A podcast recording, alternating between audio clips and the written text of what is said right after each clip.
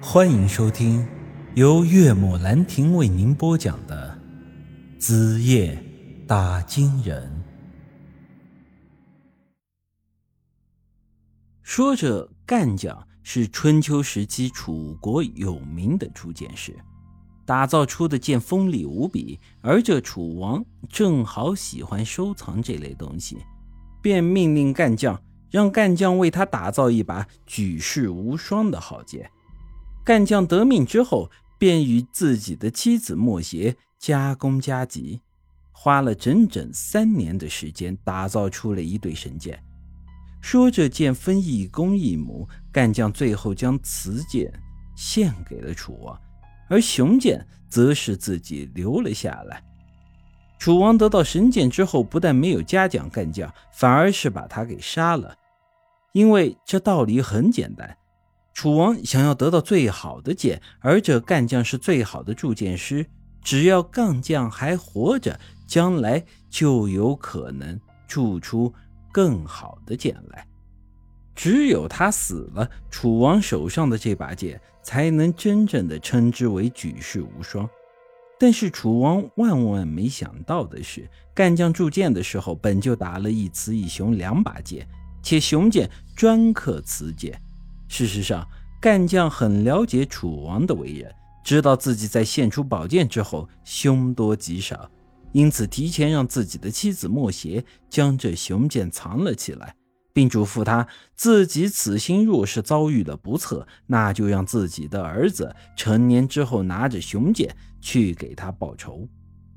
干将死的时候，莫邪已怀有身孕，之后他将儿子生了下来。起名赤鼻，之后莫邪细心的教导赤鼻，等孩子成年，如他所愿，习得了一身的武艺。之后啊，赤鼻按照父亲临终前的嘱咐，提着雄剑去刺杀楚王，想要替父报仇。很可惜呀，这刺杀呢是失败了。赤鼻虽然脱了身，但却成了楚国的通缉犯。此后。再难有机会刺杀楚王了。一天，赤鼻独自一人走在山里，想起了替父亲报仇这心愿，这辈子可能都完不成了，心里忧伤至极，便大哭了起来。恰好这时有一个流浪的侠客经过这里，见赤鼻在哭，便问他是怎么回事。这赤鼻将其中的缘由便告诉了这位侠客。侠客听后对他说：“自己可以帮他完成替父报仇的心愿，但在此前需要取得你的脑袋，这样啊才有机会接近楚王。”赤鼻听后直接拔出雄剑，一剑就将自己的脑袋砍了下来。此后啊，侠客便提着赤鼻的脑袋去面见楚王，说是要邀功。楚王听说有人杀了刺客，心中大喜。便要接见这位侠客。后来，侠客告诉楚王，这刺客实在可恨，不如啊，在这宫殿里支起一口大锅，把这刺客的头放到沸水里去煮，这样啊，才好消除大王的心头之恨。楚王听后觉得很有道理啊，当即命令人架起大锅，煮起这人头。之后，侠客又对楚王说道。说这刺客的头被水煮的稀烂，看上去很是解气。楚王一听，便要走近观想。他走到锅边，伸出了脑袋，想要看清楚大锅里的场景。而就在此时，侠客突然拔出自己藏在衣服里的雄剑，手起剑落，一剑便砍下了楚王的脑袋。楚王的头掉进了大锅里。侠客兑现了自己的诺言，替赤鼻报了这杀父之仇。但这是在楚王宫里，他杀了楚王，自然也没有逃脱的可能。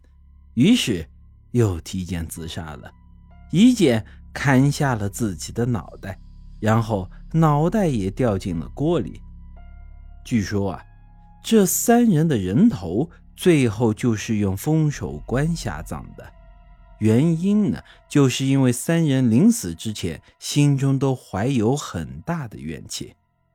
当然，这事儿还有另一种说法，说三人的脑袋在锅里被煮烂了，分不清谁是谁的，所以最后迫于无奈，只能是身首分离的下葬了。